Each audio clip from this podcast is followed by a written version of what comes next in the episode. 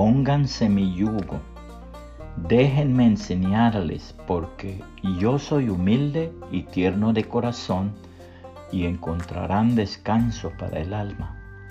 Mateo 11:29, nueva traducción viviente. Verdadera humildad.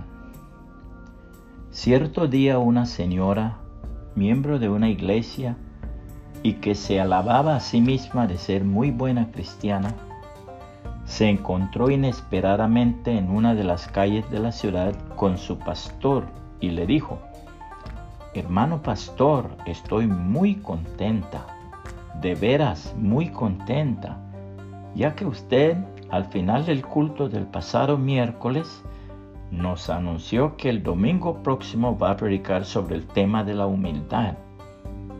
Precisamente el ser humilde es mi virtud más destacada. Es muy extraño, le contestó el pastor, pues los humildes generalmente no saben que son humildes. Nuestro Señor Jesucristo nos da ejemplo de la verdadera humildad. ¿Hay algún estímulo en pertenecer a Cristo? ¿Existe algún consuelo en su amor? ¿Tenemos en conjunto alguna comunión en el Espíritu? ¿Tienen ustedes un corazón tierno y compasivo?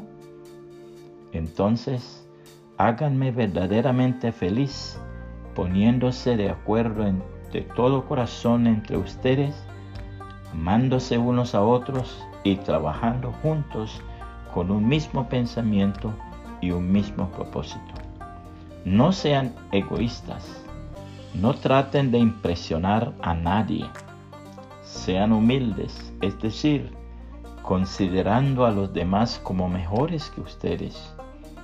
No se ocupen solo de sus propios intereses, sino también procuren interesarse en los demás. Tengan la misma actitud que tuvo Cristo Jesús.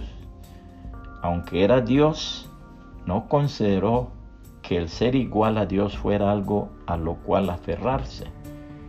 En cambio, renunció a sus privilegios divinos, adoptó la humilde posición de un esclavo y nació como un ser humano.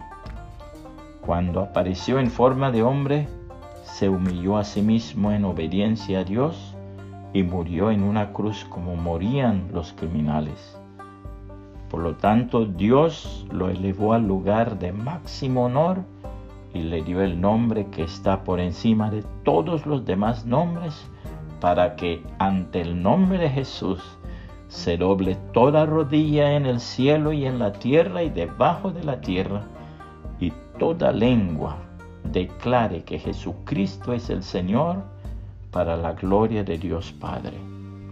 Filipenses 2, 1 al 11, nueva traducción viviente.